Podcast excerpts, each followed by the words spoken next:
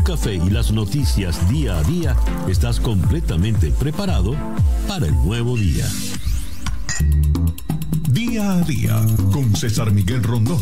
A través de la 107.1 FM si estás en Miami. Y desde cualquier parte del mundo en todas nuestras plataformas digitales. Muy buenos días. Nos amanece ya este lunes 12 de julio del año 2021 y son de este nuevo día ya han transcurrido siete horas y un minuto. Sintoniza usted día a día desde Miami para el mundo día a día lo sintoniza usted en la ciudad de Miami por tres emisoras. Mundial 990 AM, eh, 98.7 FM y éxito 107.1 FM. También nos puedes sintonizar por nuestro canal en YouTube, en Conexión Web, donde ya recibo eh, el saludo de el Centro Dietético Las Mercedes. Muchas gracias. Marisela Bermúdez desde Chile, Tania Quiñones desde Maracay. José David Fossi está en Tampa. Miguel Ángel nos da buenos días desde la ciudad de eh, Bogotá. Mariela Little en Margarita. Emilio Tierno en Orlando. Eh, María Elena Márquez desde San Francisco, Venezuela, no en California. Carlos Cuevas está en Filadelfia y manda saludos especiales a Barbarita pues los agradece Barbarita. Javier Artiles en Mérida, Yucatán.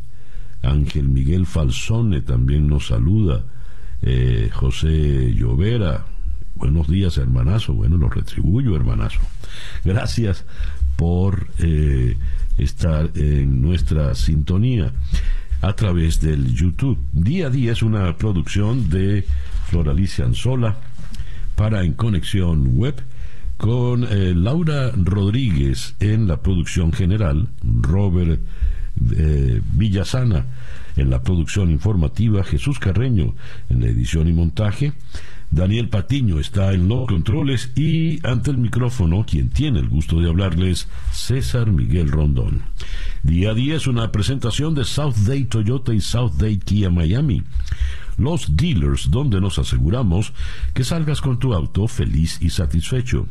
También una presentación de Z, tu aliado tecnológico y único partner Titanium de Dell en Venezuela, que te llevará un paso adelante. Y a nombre de Trading Studio 1 formándote para tu independencia financiera. Son las 7 y 3 minutos de la mañana. Calendario lunar. Para el día de hoy tenemos bueno, un día, este día puede ser muy bueno.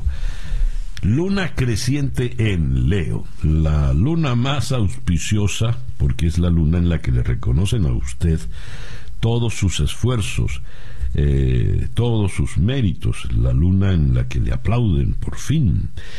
Es la luna en la que usted va a, reinar, es una luna propicia para eh, reunirse con personas eh, de mando, eh, poder, prestigio. Eso es la luna para que usted asuma posiciones de mando. Es una buena luna para celebrar reuniones donde se quiera resaltar la magnanimidad y la elegancia. Excelente para lanzar productos al mercado, montar exhibiciones, eh, inaugurar obras teatrales. Es una luna también propicia para el dramatismo, el exhibicionismo. Pero en fin, si es la luna para que usted reine, todo es bienvenido. Luna creciente en Leo, Sol en Cáncer, cuando nos amanece este lunes 12 de julio del año 2021 y que sea este para todos, en cualquier rincón del planeta que usted se encuentre, el mejor día posible. Y a las 7 y 5 minutos de la mañana escuchemos ahora el reporte meteorológico en la voz de Alfredo Finale. Ya son las 7 y 5 minutos. Buenos días, Alfredo. Hola, ¿qué tal César? Muy buenos días para ti para todos los amigos que están en sintonía. Estamos iniciando una nueva semana. Hoy es lunes, julio 12 del 2021. Y antes de hablarte del tiempo local para hoy, te comento que ayer una jornada cálida y húmeda en nuestra área con temperaturas máximas en el rango alto de los 80. Miami quedaba en 88 grados, dos por debajo de lo normal para esta fecha y esa máxima tuvo lugar próximo a las 2 y 5 59 minutos de la tarde. Palm Beach llegaba a 89 grados, quedaba en 88 áreas de Fort 85 Cayo Hueso. Bueno, pues iniciamos la semana con el trópico totalmente tranquilo, a pesar de estar en plena temporada ciclónica. Altas presiones retiradas sobre el Atlántico llegan débilmente hasta Florida con la presencia de un débil centro sobre el Golfo de México, este centro secundario. En consecuencia, vamos a tener hoy una jornada, sobre todo desde el final de la mañana, mayormente nublada, con algunas lluvias y tormentas eléctricas que quedan alrededor de un 50%. El viento del este alcanza en el mar de 15 a 20 nudos, olas de 2 a 3 pies de altura, la bahía con mar picada, precaución operadores de embarcaciones pequeñas y también bañistas, ya que tendremos alto riesgo de resacas. Máximas temperaturas para hoy entre 88 a 90 grados Fahrenheit, superiores en localidades del interior y también sobre todo hacia las localidades de la costa del Golfo. El resto de la semana poco cambio en general, cálido, húmedo prácticamente toda la semana con un porcentaje de precipitaciones que va desde un 80 a un 50%. Yo soy Alfredo Finale y les deseo a todos muy buenos días y muy buen inicio de semana. Muchísimas gracias, Alfredo.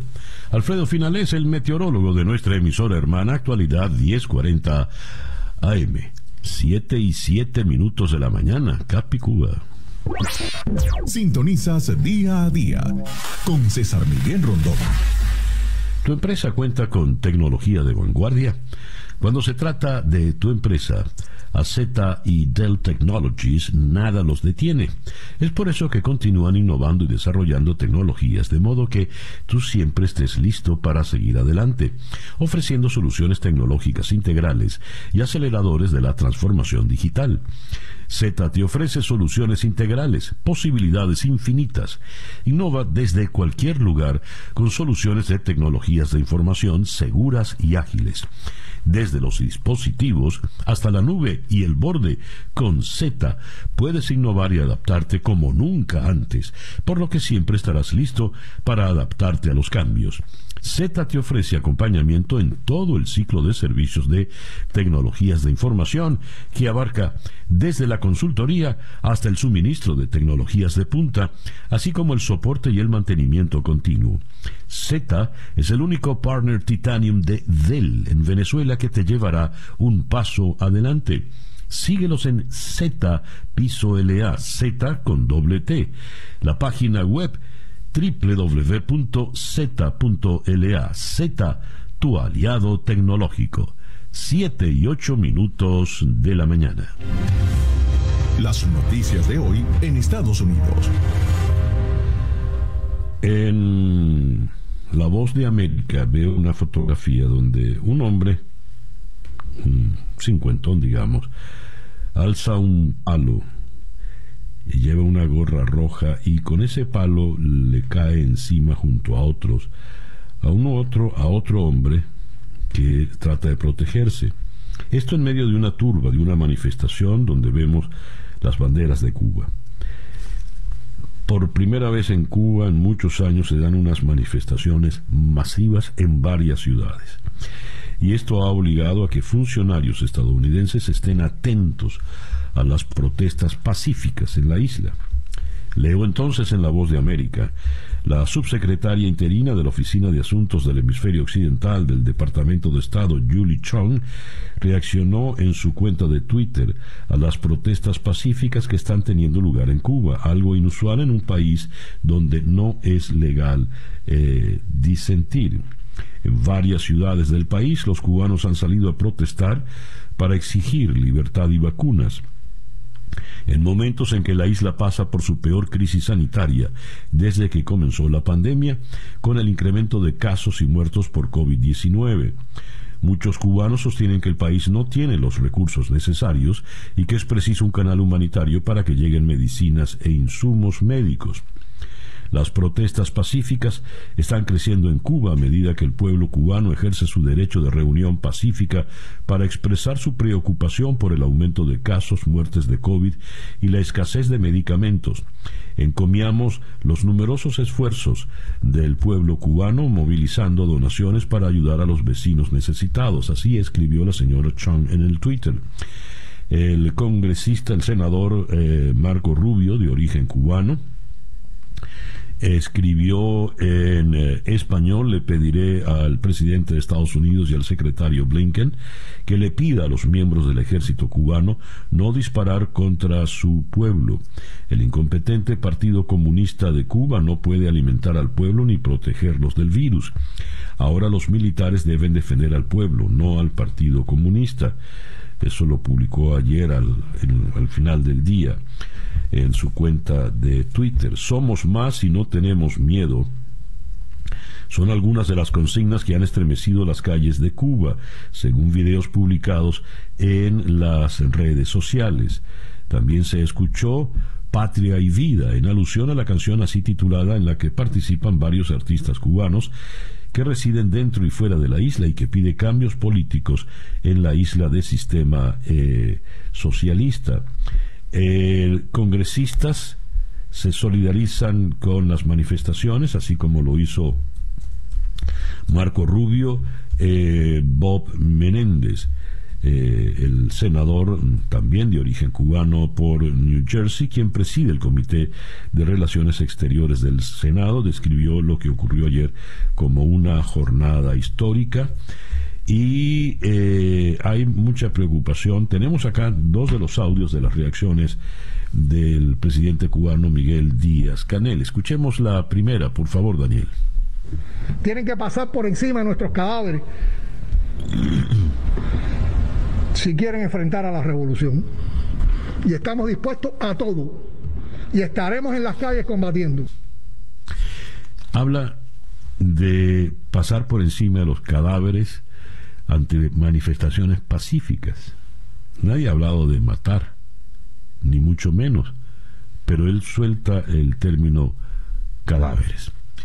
Y luego tenemos este otro audio de Díaz Canel. No vamos a admitir que ningún contrarrevolucionario, mercenario, vendido al gobierno de los Estados Unidos, vendido al imperio, recibiendo dinero de las agencias, dejándose llevar por todas estas estrategias de subversión ideológica vayan a provocar desestabilización en nuestro pueblo. Y habrá una respuesta revolucionaria.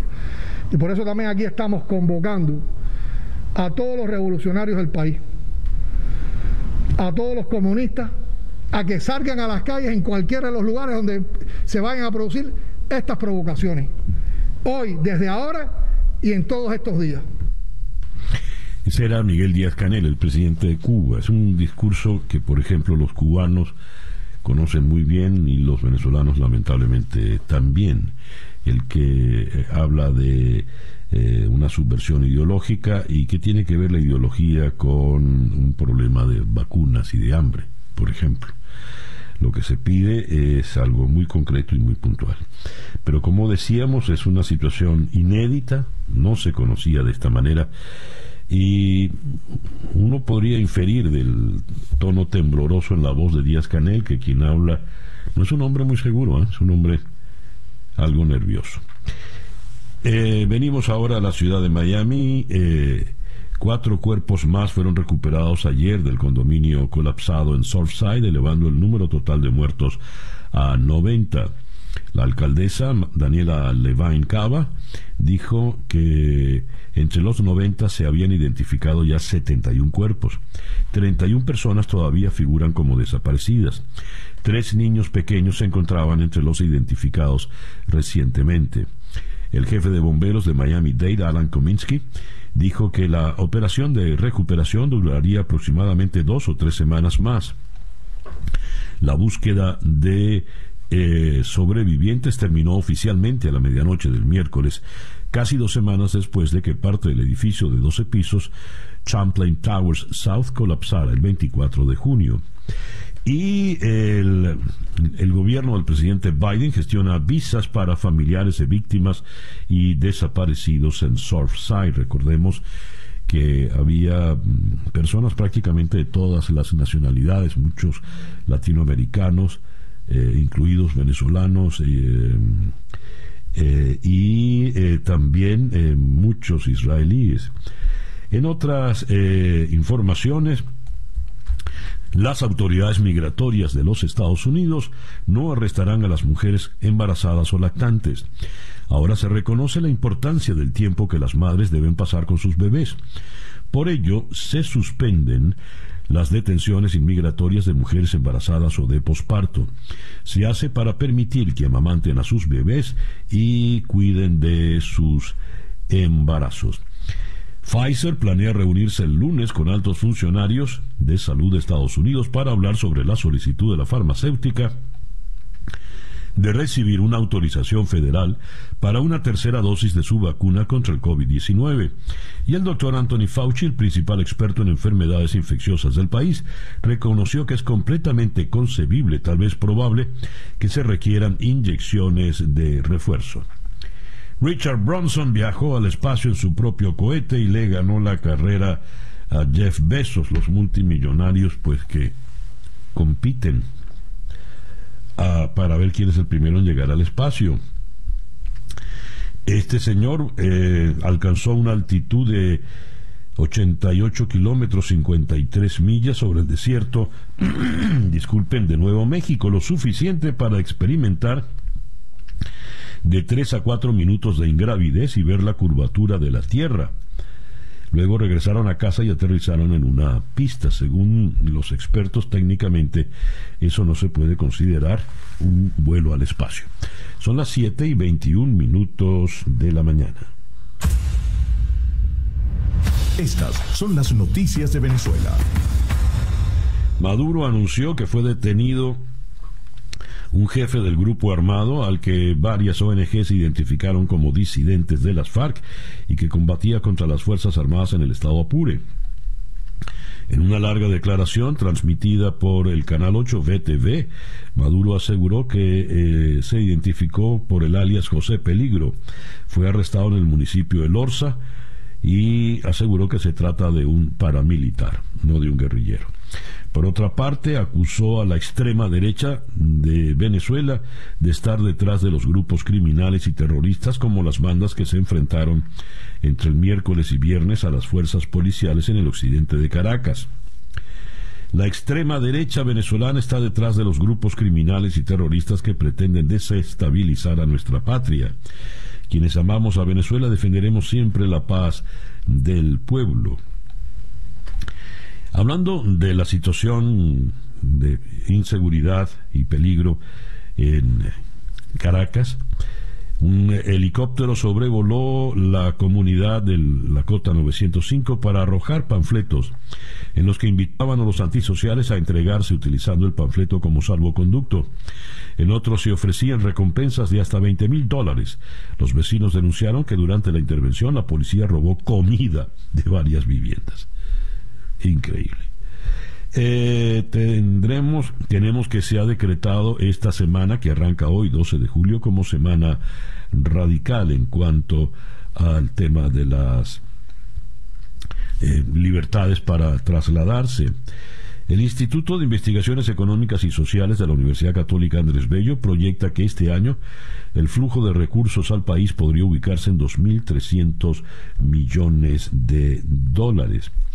Y también se destaca la reacción de Leopoldo López a la acusación de Maduro y el régimen. Dice Leopoldo López eh, a través de sus eh, redes, Maduro y todos los violadores de derechos humanos son los que han armado a bandas delictivas durante años. Quienes tienen vínculos con guerrilleros, narcotraficantes y pranes son ustedes, dijo Leopoldo López. Por otra parte, sostuvo que fueron patéticas las acusaciones contra su partido Voluntad Popular por los asesinatos y heridos en los enfrentamientos de la Cota 905. El reloj indica que son las 7 y 24 minutos de la mañana. Escuchas día a día con César Miguel Rondón. Vamos a comenzar en la ciudad de Caracas nuestra agenda del día de hoy. Disculpen, lunes 12 de julio. Vamos a comenzar con Rona Rizquez, periodista e investigadora de violencia y crimen organizado, y con ella vamos a abordar todo lo relativo a eh, la cota 905. Hubo una operación policial que dejó un saldo de 26 muertos y 38 heridos. Eh, luego iremos a Austin, Texas, para conversar con la periodista Alexandra Villarreal. Los republicanos de Texas avanzaron con nuevas medidas de votación, moviéndose rápidamente para reformar las elecciones en el estado después de una noche acalorada de audiencias. El proyecto de ley 3 de la Cámara de Representantes aprobó el comité siguiendo las líneas del partido la madrugada del domingo después de aproximadamente 24 horas de testimonio y debate sobre el proyecto de ley. Después iremos a La Habana para conversar con eh, Ileana Hernández, reportera de Ciber Cuba, con ella nos pondremos al tanto, pues actualizaremos toda la información de lo que está aconteciendo en eh, la isla. La orden de combate está dada a la calle Los Revolucionarios, dijo por televisión Miguel Díaz Canel. Luego iremos a Ciudad de México para conversar con el periodista mexicano Daniel Lizárraga. Lizárraga era el editor del diario salvadoreño El Faro y fue expulsado por Nayib Bukele. Con él abordaremos pues qué es lo que está pasando en eh, El Salvador. De Ciudad de México iremos a Bogotá para conversar con eh, Marta Elvira Soto, la jefe de la unidad investigativa del diario El Tiempo. Hicieron un trabajo muy interesante sobre eh, los mercenarios que actuaron en el magnicidio en Haití y con ella pues revisaremos todo toda la situación eh, eh, haitiana. Y vamos a cerrar en Buenos Aires con Pedro Bozo. Eh, a ver 68 años después le dan a Brasil otro maracanazo esta vez no Uruguay sino Argentina. En la Copa América se alzan por fin Lionel Messi pudo alzar una, una copa de un trofeo con la selección de su país. Y con él, por supuesto, también hablaremos de la Eurocopa, donde se dio un buen bleyazo, ¿no? Será. Porque Inglaterra, que comenzó con un gol muy tempranero, terminó venciendo en los penaltis ante Italia 3 por 2. Esa nuestra agenda, nuestra ronda de entrevistas para el día de hoy lunes 12 de julio, 7 y 27 minutos de la mañana, acá en día a día. Día a día. Si buscas comprar o hacer un lease de tu automóvil favorito, puedes hacerlo en tu propio idioma y con los asesores mejor calificados en South Day Kia Miami y South Day Toyota. Además, puedes comprar tu automóvil a través de internet y sin salir de casa en South Day Kia y southdaytoyota.com. Contáctalos por el 786-673-8130. Y si eres nuevo en Miami y te acogiste al TPS, South Date Group te ofrece financiamientos especiales. Ellos son inmigrantes como tú, por eso te entienden, se ponen en tu lugar. Te invitamos a que los visites y puedas conseguir ese auto que tanta falta hace en una ciudad como Miami, donde las distancias son tan, tan grandes. Te invitamos a visitarlos en las redes eh, sociales de South Day Toyota y South Day Kia para que obtengas toda la información. Síguenos en eh, Southday, arroba Southday Kia y arroba Southday Toyota en Instagram, Facebook y Twitter. Southday Toyota y Southday Kia Miami, los dealers donde nos aseguramos que salgas con tu auto feliz y satisfecho. Son las 7 y 29 minutos de la mañana, una pequeña pausa y ya regresamos con el editorial en día a día. Para estar completamente informado antes de salir y que usted debe conocer. Día a día con César Miguel Rondón.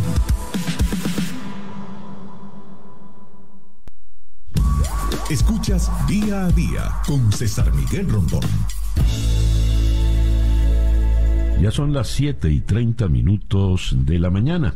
Esta noche a las 7 en, en conexión tendremos a Mika, Micah Rosenberg de Reuters. Ella es experta en temas migratorios a través de órdenes ejecutivas. El presidente Biden ya ha implementado al menos 140 cambios en materia migratoria. Luego iremos a Caracas para conversar con la psicóloga social y criminóloga eh, Magali Hoggins para abordar con ella la situación de balaceras en la cota 905. Eh, después iremos a Puerto Príncipe, la capital haitiana, para conversar con el periodista Milo Milford, corresponsal de la agencia F en Haití, para eh, ponernos al tanto de la situación en la isla. Eh, tendremos en Baltimore a Marcio Meléndez, astrónomo del del telescopio espacial de la NASA. Con él tocaremos el tema de la carrera esta al espacio de los mil millonarios. Robert eh, Richard Branson se adelantó. Y vamos a cerrar con eh, la periodista Frances Robles. en La Habana. Eh, ella tiene muchos años cubriendo las noticias desde La Habana y ella fue la que comentó que nunca había visto en tantos años manifestaciones como las del día de ayer. Con ella abordaremos el tema eh, cubano. Esto será en conexión esta tarde a las 7 por TVV Network, canal 427 en DirecTV, 654 en Comcast. Son las 7 y 32 minutos de la mañana. El editorial con César Miguel Rondón. Escuchemos de nuevo estas palabras. Daniel. Tienen que pasar por encima de nuestros cadáveres si quieren enfrentar a la revolución. Y estamos dispuestos a todo. Y estaremos en las calles combatiendo. No vamos a admitir que ningún contrarrevolucionario, mercenario, vendido al gobierno de los Estados Unidos, vendido al imperio, recibiendo dinero de las agencias, dejándose llevar por todas estas estrategias de subversión ideológica, vayan a provocar desestabilización en nuestro pueblo. Y habrá una respuesta revolucionaria. Y por eso también aquí estamos convocando a todos los revolucionarios del país, a todos los comunistas, a que salgan a las calles en cualquiera de los lugares donde se vayan a producir estas provocaciones. Hoy, desde ahora y en todos estos días. Esa es la voz de Miguel Díaz Canel. Es un hombre tan desangelado, tan parco, que poco le hemos oído hablar. No sé si siempre tiene ese temblor en la voz, pero yo podría afirmar que ese es un hombre que está nervioso.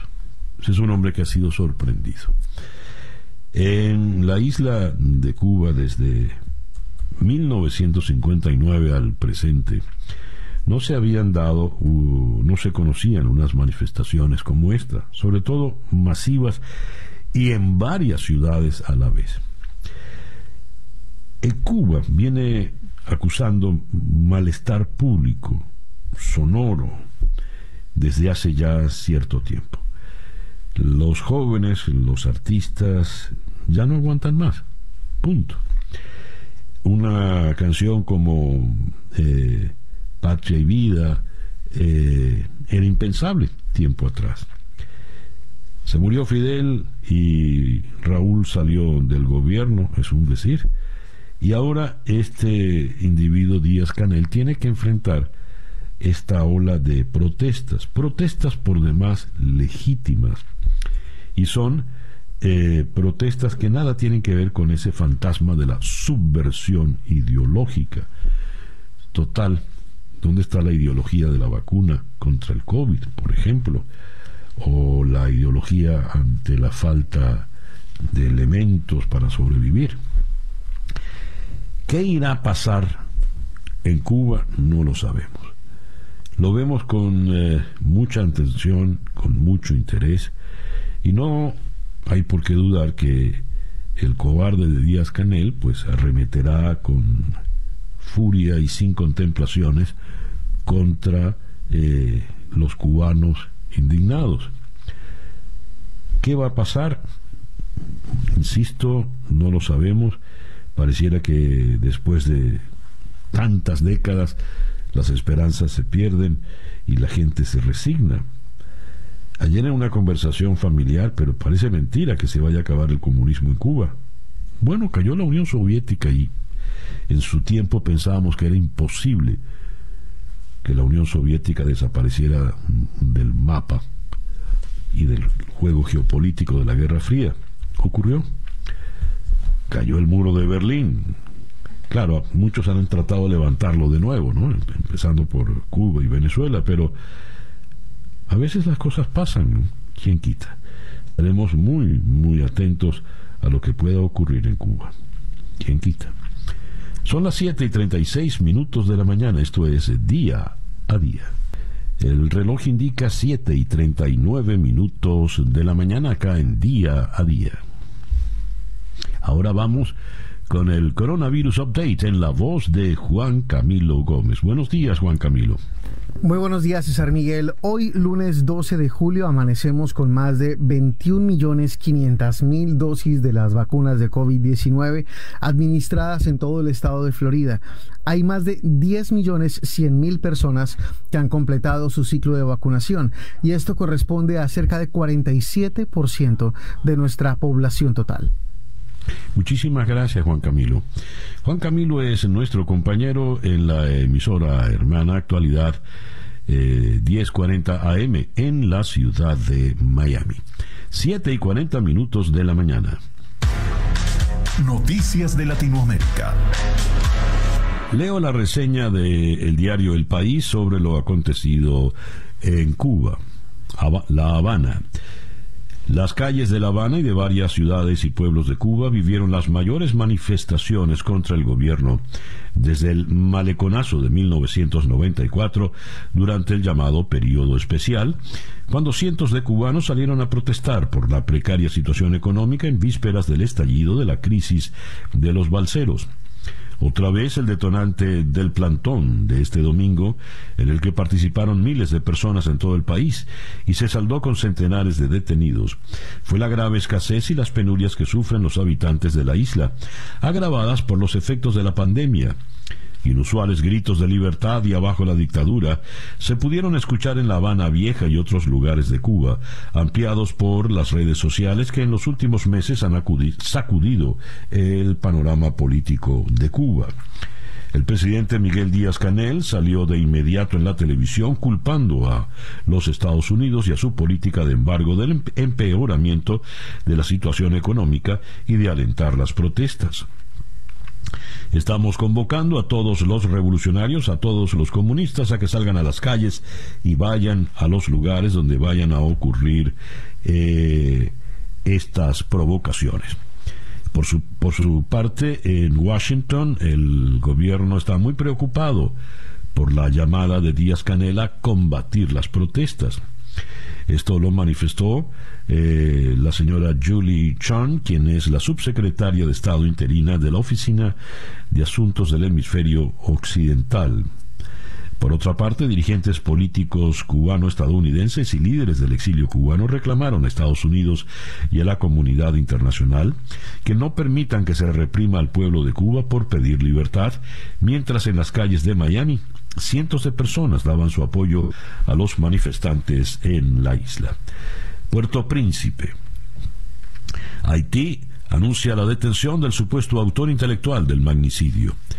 Las autoridades de Haití anunciaron la detención de uno de los supuestos autores intelectuales del asesinato del presidente Jovenel Moïse, el doctor Emmanuel Sanon.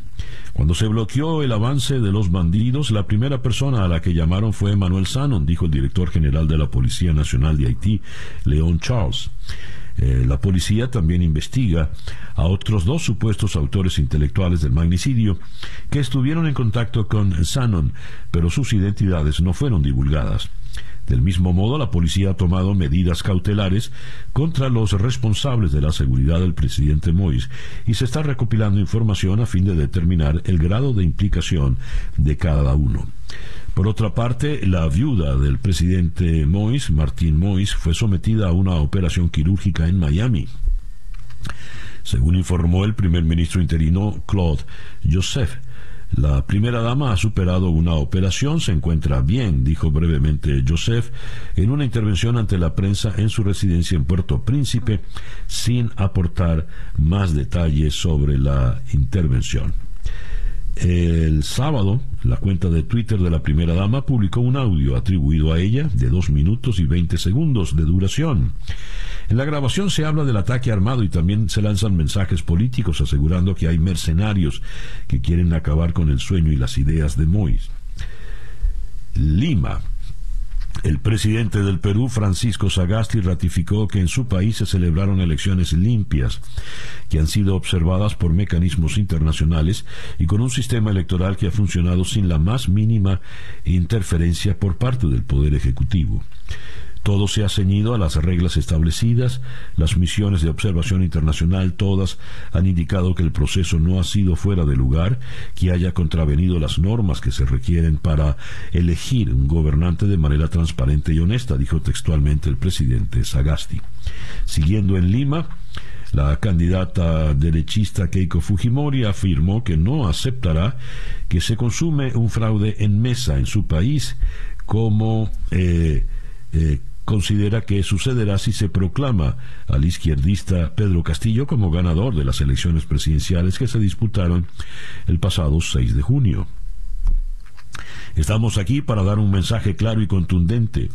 Dicen que en pocas horas o en pocos días van a consumar el fraude en la mesa y nosotros les decimos que no vamos a aceptarlo, dijo la señora Fujimori en un mitin celebrado en el centro histórico de Lima. Eh, tenemos también que eh, la Alianza Cívica propone a una académica de precandidata presidencial en, en, Nicaragua. La opositora Alianza Cívica por la Justicia y la Democracia propuso a la académica y abogada constitucionalista María Asunción Moreno de precandidata a la presidencia de Nicaragua en medio de la ola de arrestos contra dirigentes opositores, según se informó desde la ciudad de Managua. República Dominicana iniciará la construcción de una nueva verja fronteriza con Haití dentro de tres meses, según anunció ayer el presidente dominicano Luis Abinader, cuatro días después del asesinato del presidente eh, Moïse.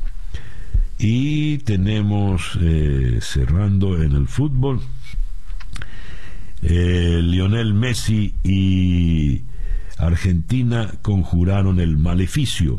Ahora el astro ostenta un cetro que ni Diego Maradona ni Pelé consiguieron. Es campeón de la Copa América.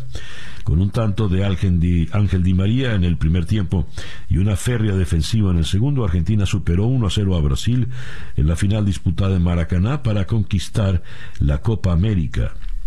Eh, su primer título desde que se coronó en el año 93.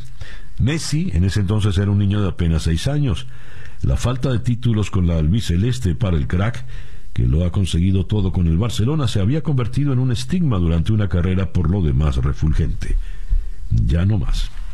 El reloj indica 7 y 46 minutos de la mañana. La información del mundo día a día. Venecia. Los ministros de finanzas de los países del G20 han acordado un impuesto mínimo a nivel global para las grandes empresas, según ha confirmado el ministro alemán del sector Olaf Scholz. Es un gran momento histórico, dijo Scholz, quien aseguró que ha habido un sonoro aplauso de los ministros cuando se cerró el debate. Los países del G20 han acordado ahora que quieren pactar entre sí un nuevo orden fiscal internacional. Hasta 131 países han alcanzado un principio de acuerdo para imponer un impuesto de sociedades común del 15% como mínimo y garantizar que las grandes empresas paguen los impuestos donde generan sus ventas para evitar que se tribute en un país distinto de donde se genera el negocio y pagar así menos impuestos. Esta medida afecta en particular a las grandes empresas digitales que han sido criticadas por pagar menos impuestos de lo que realmente les corresponde. En otras eh, informaciones eh, tenemos acá, a ver, eh, en Madrid, tras el terremoto con el que Pedro Sánchez acudió el sábado al gobierno, dirigentes del PSOE se reconocían ayer pendientes de las réplicas la total reorganización de la sala de máquinas de la Moncloa, con el ascenso de Félix Bolaños y el regreso de Óscar López tras las salidas de Carmen Calvo e Iván Redondo, implicará nuevos relevos en el staff del alto mando presidencial y en las estructuras intermedias de las carteras que estrenan ministro en el Ejecutivo pero las réplicas del terremoto se sentirán sobre todo con más fuerza en la cúpula del PSOE tras la marcha de José Luis Ábalos y en las federaciones socialistas en las que Sánchez quiere impulsar nuevos liderazgos. Remoción total en la directiva del partido de gobierno en España. El Papa Francisco hizo su primera aparición pública desde que se sometió a una cirugía intestinal mayor la semana pasada y saludó a los fieles mientras permaneció de pie por diez minutos en el balcón de un hospital, agradeciendo de corazón las oraciones por su recuperación y señalando que la asistencia sanitaria para todos es un bien precioso. Eh, tenemos que el Tribunal Supremo de Israel establece que las parejas gays, a ver, hito histórico, de esta forma, asociaciones a favor de los derechos LGTB y ministros israelíes han definido la decisión del Tribunal Supremo de permitir que parejas del mismo sexo recurran a la gestación subrogada para tener hijos en Israel. La máxima instancia judicial da al Estado seis meses para que pueda organizarse desde el punto de vista técnico y aplicar la medida. En una sentencia votada por unanimidad por cinco jueces, en una corte liderada por la presidenta del Tribunal Supremo, Esther Hayut, ha anulado las restricciones que en la ley de subrogación a parejas homosexuales y padres solteros existían. Hasta la fecha tenían que viajar al extranjero pagando al menos 130 mil euros para convertirse en padres, mientras madres solteras y parejas heterogéneas podían hacerlo a través de este procedimiento en Israel. Pekín.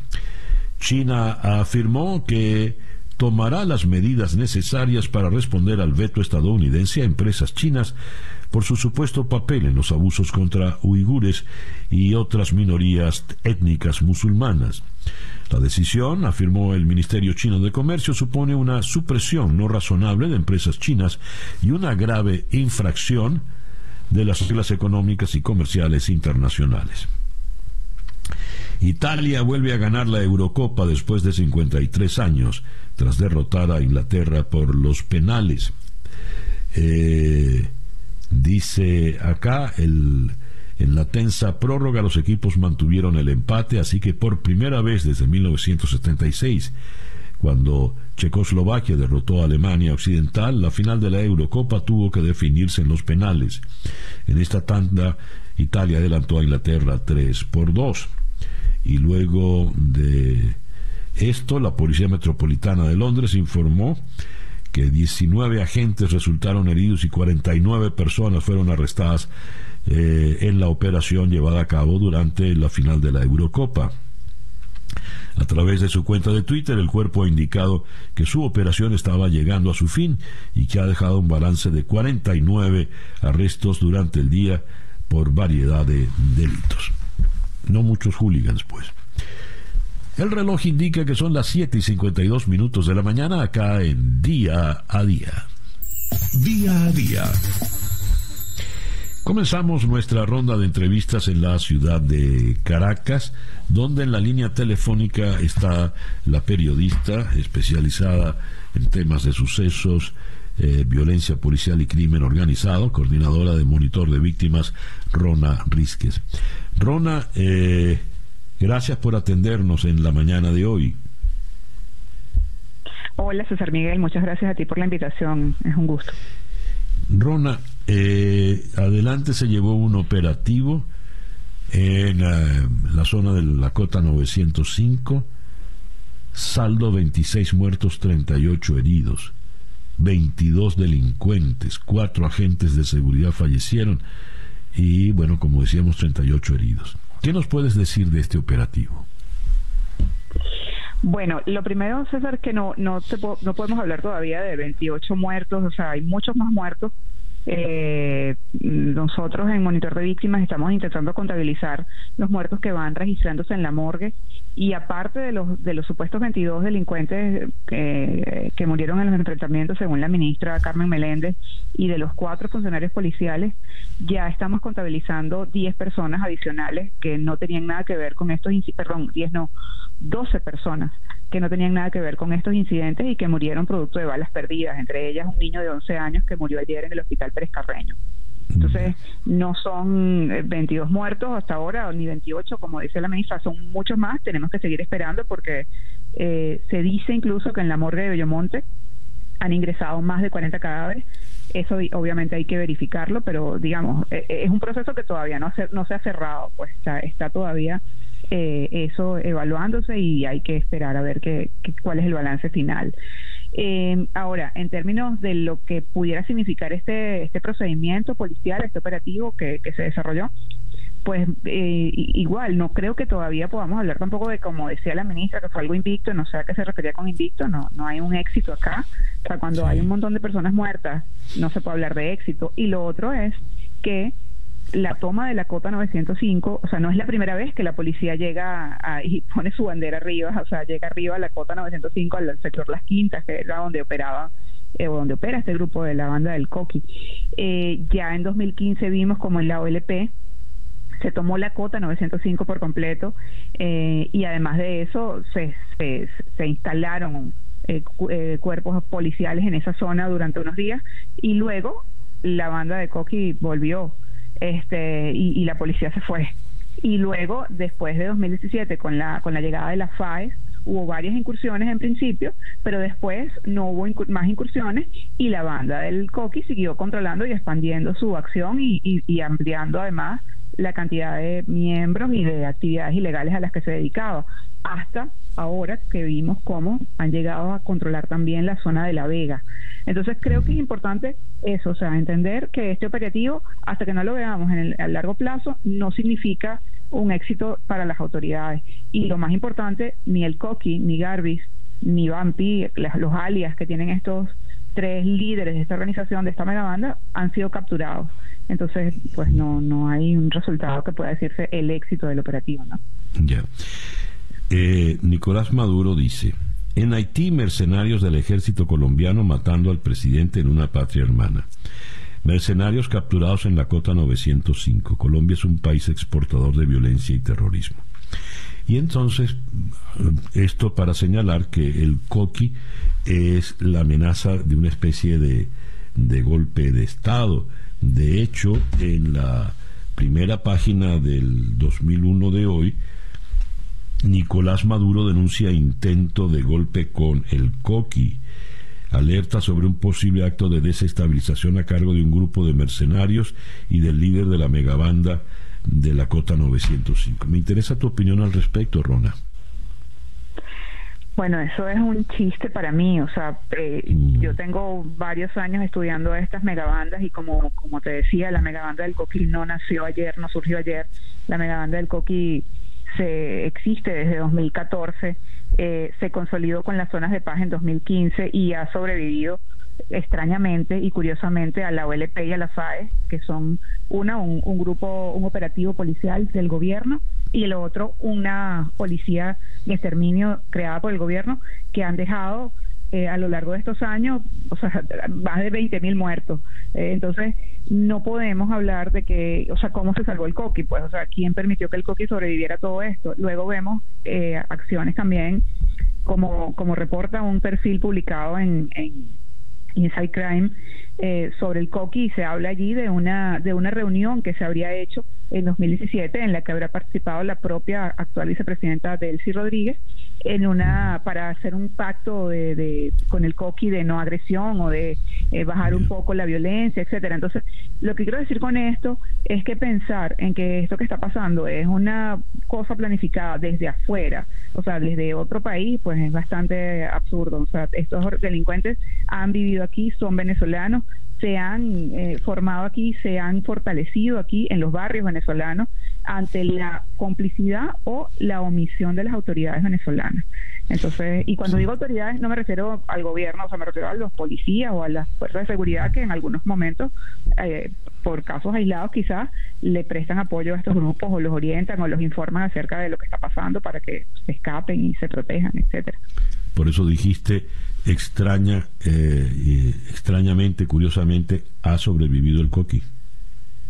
Sí, así es. Incluso eh, yo tengo unos videos donde el coqui, no el coqui, perdón, donde la FAES eh, eh, juega un partido de baloncesto en la cota 905, en la cancha de las quintas, en la cota 905, este, en 2018, a mediados de 2018. Entonces, ¿cómo pudo ser esto posible si esta zona es controlada por el coqui, no? O sea, eso era una forma de sellar ese acuerdo de no agresión eh, para ese momento. Entonces, lo que quiero decir con esto es que, eh, además, de, como te decía, no podemos afirmar que haya un apoyo de las autoridades, pero lo que sí podemos afirmar es que las autoridades en Venezuela no han hecho lo suficiente para poder desmantelar a estos grupos, para poder eh, hacer que estos grupos sean reinsertados a la sociedad o sean eh, procesados por sus delitos. Todo lo contrario, o sea, son las policías o los cuerpos de seguridad, la Fuerza Armada, qué sé yo, los que han incluso suministrado armas a estos grupos, porque todas las armas que estos grupos poseen, la mayoría de esas armas, como hemos visto, provienen, son armas oficiales de la Fuerza Armada y, los, y las municiones provienen de cabín, o sea, son municiones de cabín. ¿Cómo llegan esas armas y esas municiones a estos grupos? O sea, eso es lo que creo que hay que investigar antes de hablar de, de que hay mercenarios colombianos. Ya se dijo, de hecho es la misma tesis, cuando 2015 y la OLP se dijo que lo que se estaba buscando era paramilitares colombianos que este, estaban detrás de estas organizaciones. Y luego de eso, eh, lo que hubo fue un grupo de colombianos detenidos que no tenían nada que ver ni con paramilitares ni con los grupos delictivos, que permanecieron detenidos y, luego fueron liberados, igual que los colombianos que fueron deportados en su oportunidad. O sea, pero no se demostró ningún vínculo con colombianos ni con paramilitares en ese momento. Ronald, te agradezco mucho estos minutos en la mañana de hoy. Gracias a ti, César Miguel. Rona Rizquez es eh, periodista, eh, se ha especializado en el tema de sucesos, eh, crimen organizado y en la actualidad es la coordinadora editorial de Monitor de Víctimas. Nos habló desde la ciudad de Caracas. El reloj indica 8 en punto de la mañana. Hacemos una pausa muy breve y ya regresamos en día a día.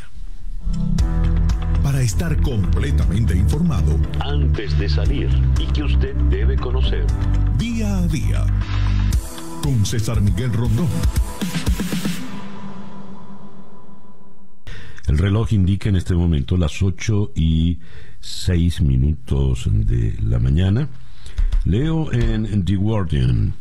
Los republicanos de Texas avanzan en la votan en las, eh, avanzan en las restricciones para votar en una sesión especial de la legislatura tejana luego de la salida de los demócratas. Esto, este reportaje viene con la firma de eh, Alexandra Villarreal. Vamos entonces hasta la ciudad de Austin, la capital del estado de Texas, donde está precisamente Alexandra Villarreal. Good morning, Alexandra. Thank you for being with us today. Good morning. Thank you for having me. I was reading uh, your article at the Guardian, and uh, you said here uh, it shouldn't be scary to vote. It's, uh, it's uh, some Haley a woman that drove from Dallas at 2 a.m. Saturday morning just to be there and vote.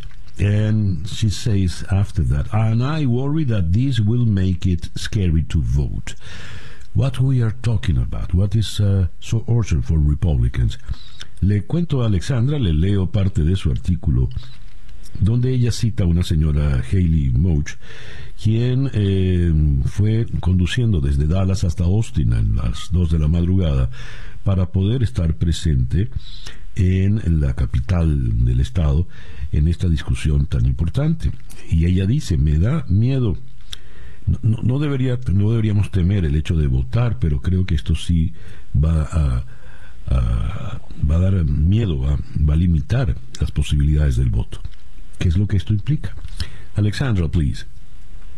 So, some of those most hardline provisions that are being considered in the special session include banning 24 hour and drive through voting, empowering partisan poll watchers who have historically been known to sometimes intimidate voters, and exposing public officials to state jail felonies for soliciting or distributing unrequested vote by mail applications.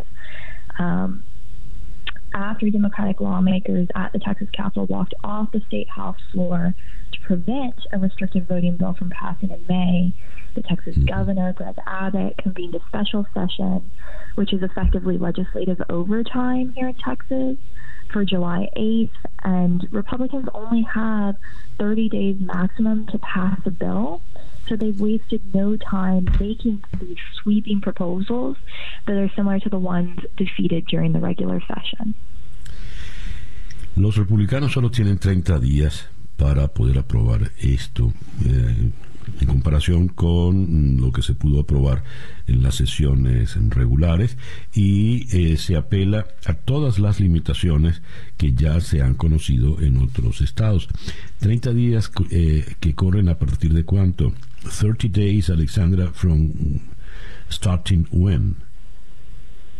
From July 8th was when the session started. So they've got mm-hmm. about a month. They really got to the public hearings um, very quickly, and and it meant that um, Texans didn't have much notice before they needed to get to the Capitol so that they could testify on Saturday, but they still turned out in droves across the ideological ideological spectrum.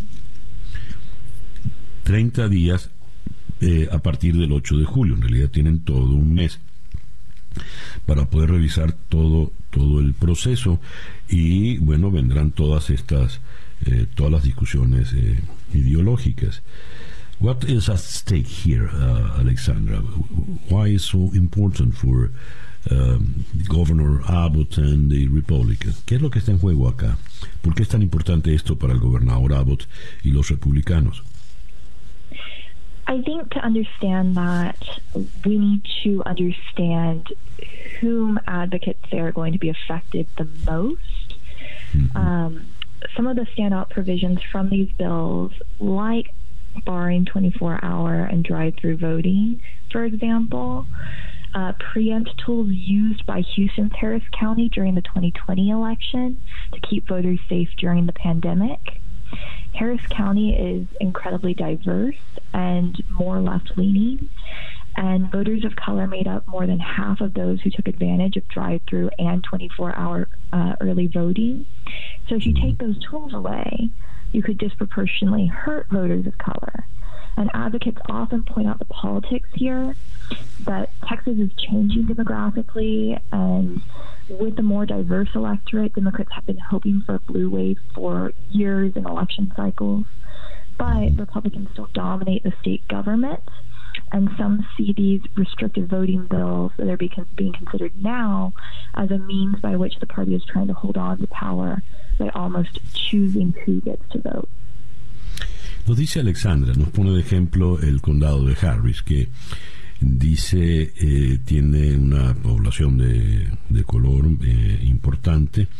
El cuadro demográfico de todo el estado está cambiando de manera radical y evidentemente estas minorías son las que se ven afectadas por las restricciones tal y como se, se conocieron y se vivieron en el pasado proceso electoral presidencial en, en, el, en noviembre del, del, año pasado.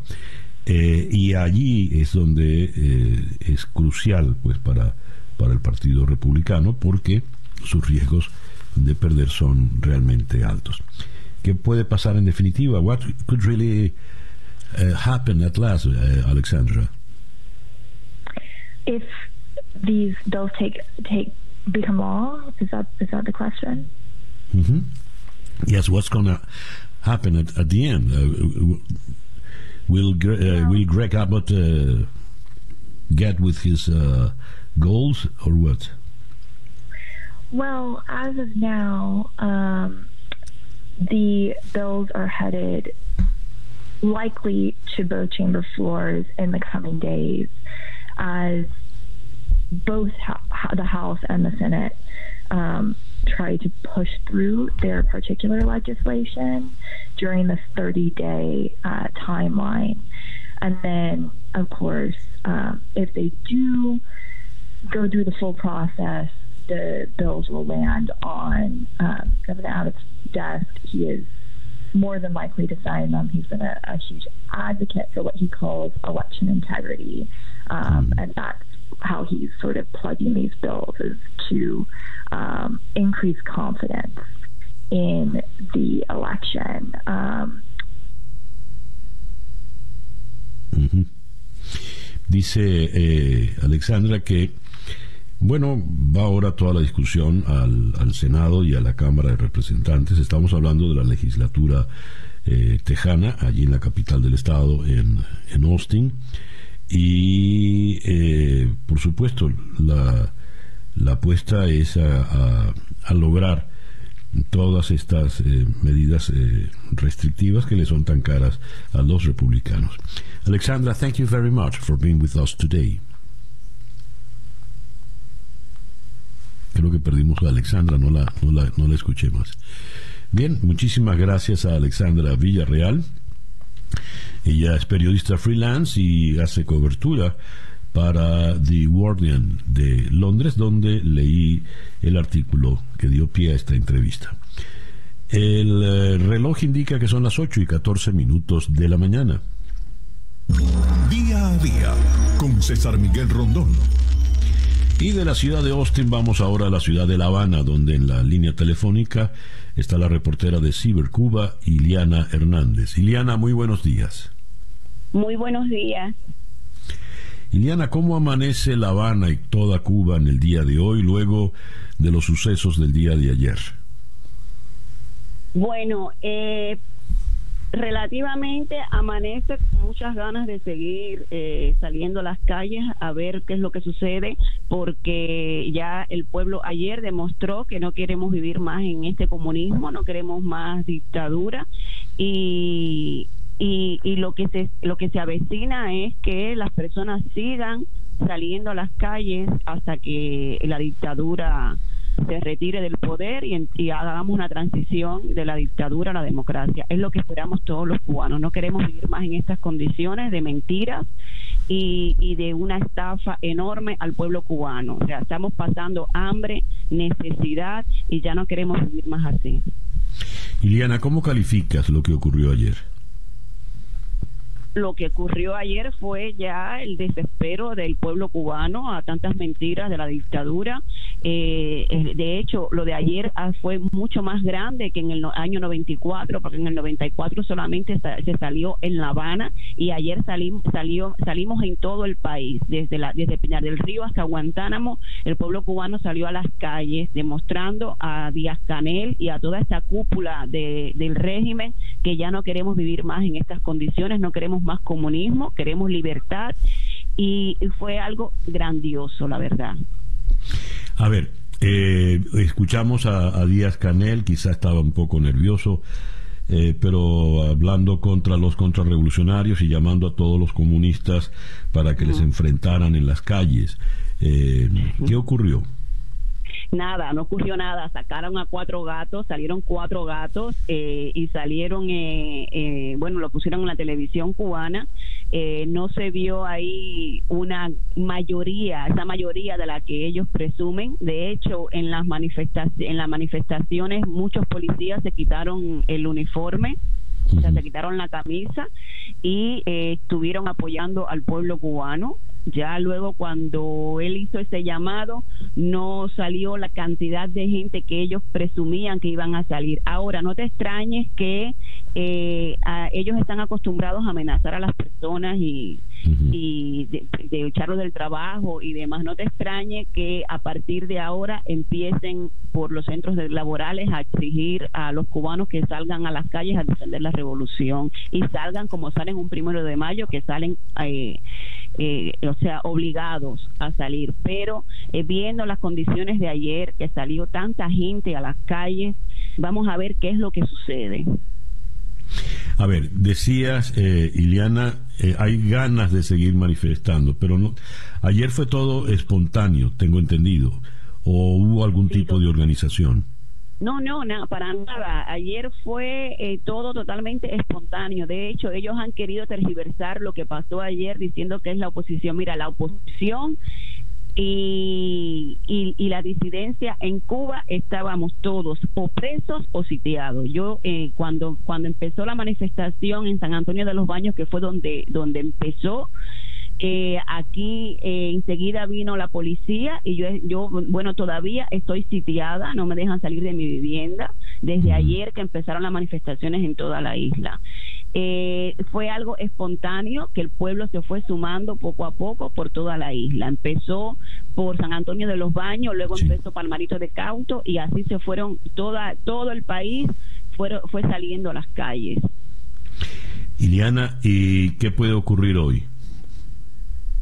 Bueno, eh, los cubanos eh, quieren seguir saliendo a las calles eh, exigiendo que que se vaya ya la dictadura. Vamos a ver qué es lo que sucede hoy. Esperamos que no que continúen saliendo las calles hasta que terminemos con este régimen y que el mundo libre mire hacia nosotros, porque nosotros estamos desarmados. Recuerden que eh, aquí los cubanos somos personas pacíficas, no queremos la violencia, la violencia siempre viene de parte del régimen y bueno, ayer también hubo saqueos en las tiendas de, la dictadura, en las tiendas de MLC, como se llama aquí, a las tiendas de moneda libremente convertible. El, pueblo con hambre se metió en las tiendas a saquear eh, lo que había.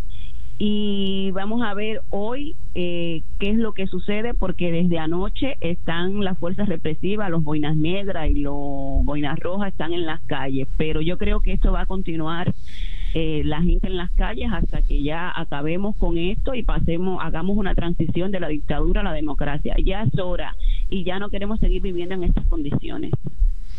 Iliana, te agradezco mucho que nos hayas atendido en la mañana de hoy y seguiremos muy pendientes de tu situación en particular y del pueblo cubano en general. Gracias por atendernos. Muchísimas gracias. Iliana Hernández es reportera de Cibercuba. Eh, limitada por lo pronto a su casa en La Habana, tal como nos lo manifestó. El reloj indica 8 y 20 minutos de la mañana acá en día a día. La periodista eh, Frances Robles en La Habana eh, destaca en este momento en su Twitter entre los que permanecieron bajo custodia luego de las masivas manifestaciones de ayer en Cuba está el padre José Castor Álvarez de Besa, un sacerdote en Camagüey, que a quien eh, golpearon, asaltaron durante su arresto, según reporta el Centro por una Cuba eh, Libre. Y me, llamó mucho la atención, he de confesarlo, el tono desfachatado, valiente con que nos habló Iliana Hernández, reportera de, de Cibercuba. Ella está en una situación delicada, está confinada en su casa en La Habana, no puede salir como muchos que están limitados y eh, aún así habló con, mucho valor y, empeño eh, y, y mucha confianza en lo que está ocurriendo.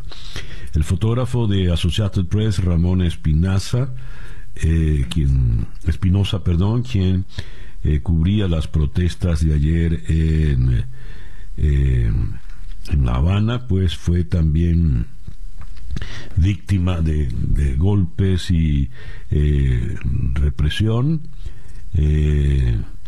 Y esto pues levanta de inmediato las protestas. Es un policía que está haciendo la cobertura de lo que ocurre, según reporta Michael Wayne, eh, y eh, por supuesto la represión contra los periodistas es inmediata porque son los que salen a, a distribuir la información de lo que ocurre a, todo el mundo. Eh, tengo acá una fotografía de Michael Weinstein cuando vemos a, a Ramón Espinosa, su cámara al frente y el rostro completamente ensangrentado luego de la paliza de golpes que le dieron los, eh, eh, los comunistas a los que convocó el desesperado Díaz Canel para que reprimieran la, la manifestación. Entonces la agarran con el periodista de Associated Press, el fotógrafo de Associated Press. Eh, me llamó la atención, Iliana Hernández nos habló del carácter espontáneo que tuvieron las manifestaciones en el día de ayer en, toda Cuba y ya que fue algo espontáneo el deseo, al menos de ella, de que se volviese a salir a la calle. Joanny Sánchez eh, hace poco, poco menos de media hora se reportan varios heridos en las protestas que se extendieron por toda Cuba. En Camagüey, los uniformados dispararon contra los manifestantes. Eh, y eso lo dice Joanny Sánchez en su cuenta de Twitter. Como vemos, pues Camagüey pasa a ser un punto eh, delicado. Joanny, les recuerdo, es la directora del diario eh, 14 y medio, arroba 14 y medio. Ella es presentadora en la cadena de la Deutsche Welle en español, filóloga y periodista en La Habana con un trabajo muy muy importante sobre todo en redes sociales. En La Habana dice Joanny hay cientos de detenidos y desde Alquizar nos reportan que están haciendo registros policiales y arrestos ahora mismo en la casa de los manifestantes. Reprimen y censuran. Llegó el día y no quieren aceptar que ya la gente dijo hasta aquí. Sin internet, sin suministros y con las calles tomadas por la policía, así estamos. Al menos dos colaboradores de 14 y medio están desaparecidos. SOSQ, escribe eh, Joanny, hace apenas 14 eh, minutos. Y con relación a las palabras de Díaz Canel, ella califica que hay responsabilidad, esto es el llamado a una guerra civil, la orden de combate está dada a la calle los revolucionarios con relación a la amenaza de Díaz Canel. El, el reloj indica en este momento 8 y 29 minutos de la mañana. Hacemos una pequeña pausa y ya regresamos con más información. Para estar completamente informado antes de salir y que usted debe conocer día a día con César Miguel Rondón. El reloj indica en este momento 8 y 36 minutos de la mañana acá en día a día. Vamos ahora de Miami a la ciudad de Bogotá, donde en la línea telefónica está Marta Elvira Soto, quien es la jefa de la unidad investigativa del diario El Tiempo. Marta Elvira, muy buenos días, gracias por atendernos. Muy buenos días eh, para todos ustedes, muchas gracias. Marta Elvira, publican ustedes ayer un, trabajo amplio con eh, información sobre eh, los supuestos mercenarios que eh, fueron llevados a Haití para cometer el magnicidio contra el presidente Moïse. ¿Qué nos puedes decir? ¿Qué han averiguado? ¿Qué han logrado ustedes? Logramos hacer rápidamente la investigación porque obviamente la mayoría de los miembros de este comando que está bajo investigación son colombianos. Entonces, a través de bases de datos abiertas y cerradas a las cuales hemos tenido acceso y de una información de primera mano que obtuvimos el jueves de la semana pasada, empezamos como a encontrar algunas de las fichas que le hacen falta a esta historia.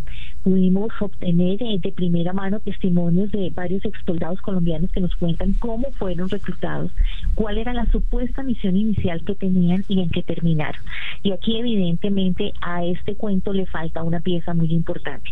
Ellos aseguran que habían sido enviados a cuidar algunas zonas bajo peligro en Haití que estaban siendo azotadas por eh, bandas criminales dedicadas al secuestro y que ese día, esa madrugada más bien del 7 de julio, eh, les reportaron un tiroteo y que terminaron en la casa presidencial. Sin embargo, hay información clarísima eh, en el sentido de que o habrían sido engañados o por lo menos una muy buena parte de los eh, soldados colombianos ahora retirados eh, sabían muy bien a lo que iba y que existía obviamente un plan para asesinar al presidente. Mm. A ver, se ha detenido eh, al doctor, eh, ya te digo el nombre. Eh, Cristian Emanuel Sanón. Sí, de 63 años. Y se le acusa de ser el artífice, el autor intelectual. ¿Fue este señor el que contrató a los colombianos? ¿Qué nos puedes decir, Maltervila? puedo replicar exactamente lo mismo que dijo anoche tarde León Charles, que es el jefe de la Policía Nacional de Haití, en donde asegura que eh, tienen cómo probar que este médico, un, médico bastante conocido en Haití, que pasa largas temporadas también en Florida, se había puesto en contacto con una empresa de investigación para reclutar a los mercenarios. Eh, que ingresaron. Entró a Haití después, a principios de junio, y que lo acompañaban algunos de los mercenarios que inicialmente iban supuestamente a velar por su seguridad y por la de su empresa. Pero súbitamente la misión parece haber cambiado cuando los atacantes, dice el eh, jefe de la policía, le presentaron una orden judicial para eh, detener al presidente. Esa empresa de seguridad es CPU Security, con sede en Doral y según eh, bases de datos consultadas por el tiempo permanece activa.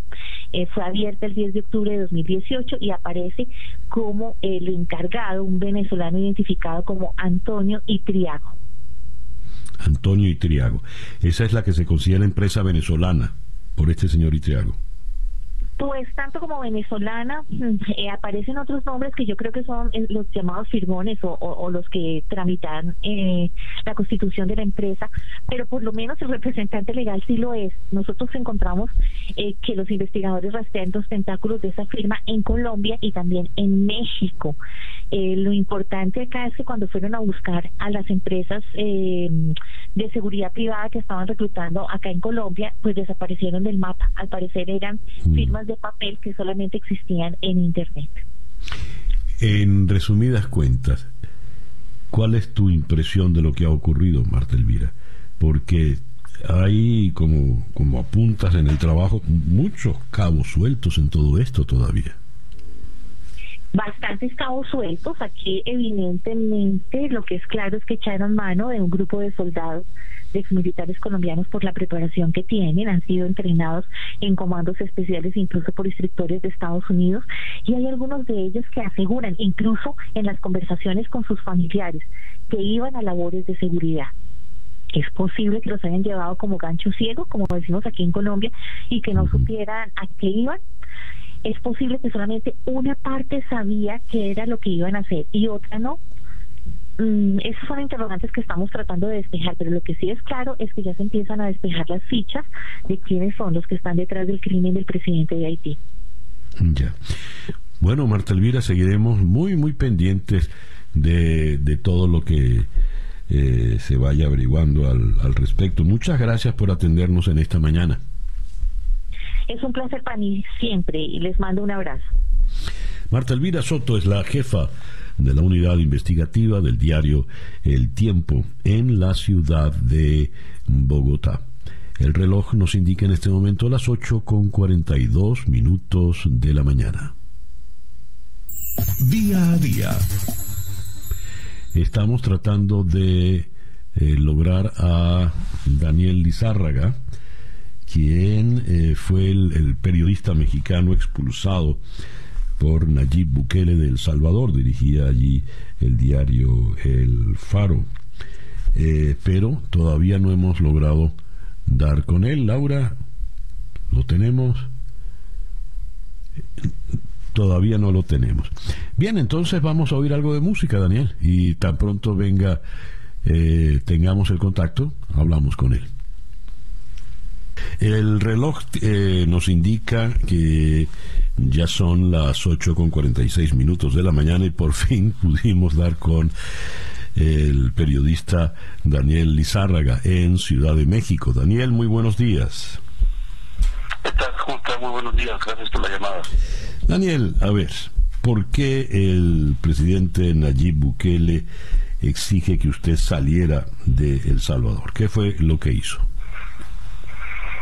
Pues mira, la verdad es que nos sorprendió a digamos, mucho a todos, en lo personal aún más, porque yo estaba en el trámite en tiempo, eh, esperando que se resolviera la situación de mi pedido de trabajo. El permiso se vencía hasta finales de agosto, cuando se de repente una esta eh, orden de que saliera.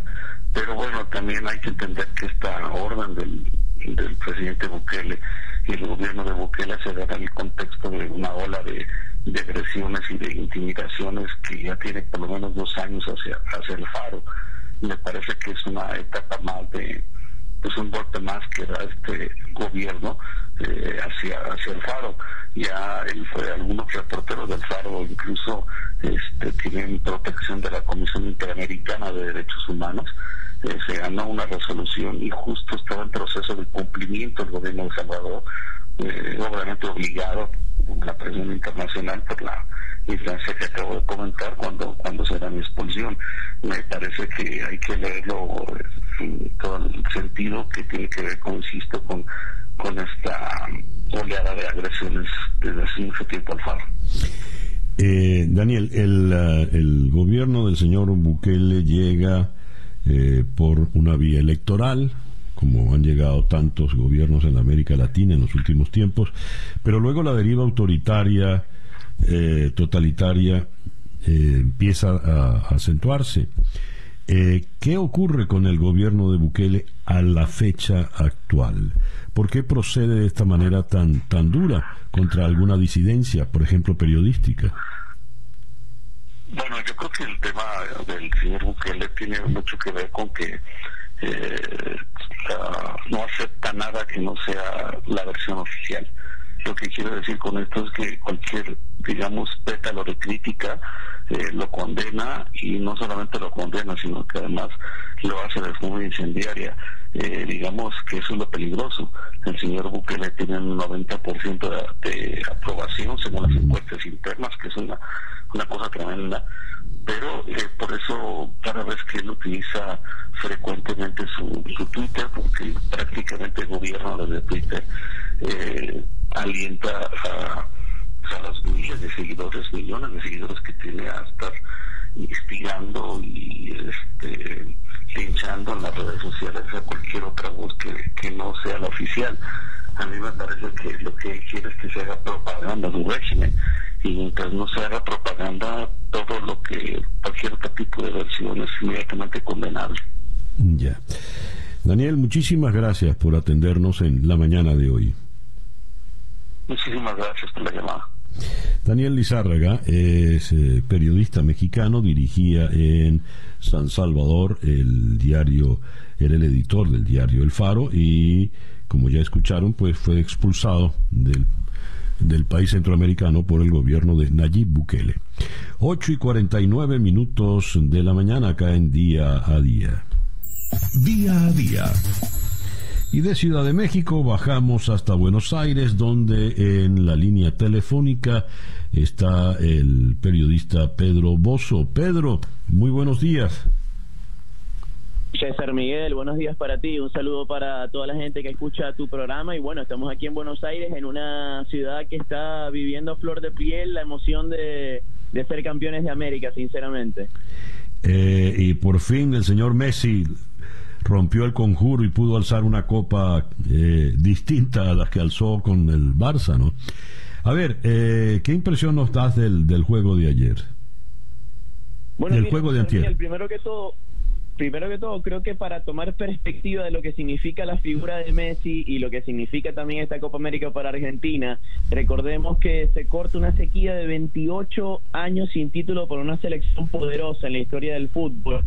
En el 93 fue el último torneo que consiguió Argentina en la Copa América de Ecuador. Messi tenía 6 años y vivía en Rosario, en su ciudad natal. Y luego de muchos años de espera, Argentina conquista esta Copa América. Y mira, respecto al partido de ayer, primero que todo recordar que hubo público, que fue una muy buena noticia para la gente que sigue el fútbol sudamericano, 2.200 brasileños, 2.200 argentinos, unos privilegiados que vivieron una gran final Brasil-Argentina en el mítico Maracaná de Río de Janeiro. Y el partido fue el encuentro típico de, de fútbol sudamericano, muchos roces, mucho juego brusco, mucha incomodidad para Neymar por parte de Argentina, pero bueno, venían de cuatro finales perdidas de Copa América y una de Copa del Mundo en el 2014, así que a los argentinos que, que he podido cruzar aquí en estos días de, de éxito, poco les importa la forma, lo que les importa es que el trofeo está listo en la vitrina de la selección albiceleste.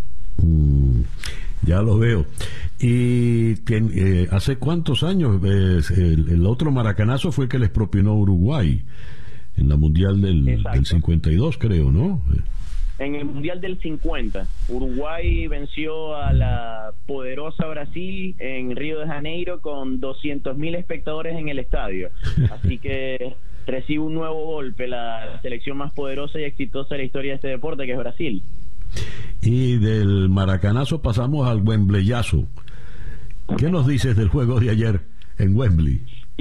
Imagínate tú que en el mismo fin de semana Brasil pierde la final de la Copa América en Maracaná e Inglaterra sufre lo mismo en Wembley contra Italia el mismo fin de semana. La verdad es que todo lo que esperaron los fanáticos del fútbol respecto a la pandemia y la postergación de los torneos creo que fue recompensado durante estos días porque fueron realmente históricos y creo que se quedarán en la retina de, de todos los amantes del deporte. Pero Inglaterra cae en casa, una decepción realmente profunda para el equipo inglés que también tenía una sequía muy importante. La única vez que fue campeón del mundo fue en el 66, nunca había sido campeón de la Eurocopa, toda la fiesta estaba armada para, para Inglaterra, que incluso tenía a- al príncipe de Gales, tenía a la reina seguramente mirando el Palacio de Buckingham, tenía a David Beckham, a Tom Cruise en, en el lugar de los hechos en el estadio, esperando lo que todo un país necesitaba, ¿no? Pero Italia apareció bien Olazzurra, bien fiel a lo que es su historia, sufriendo pero ganando una nueva Eurocopa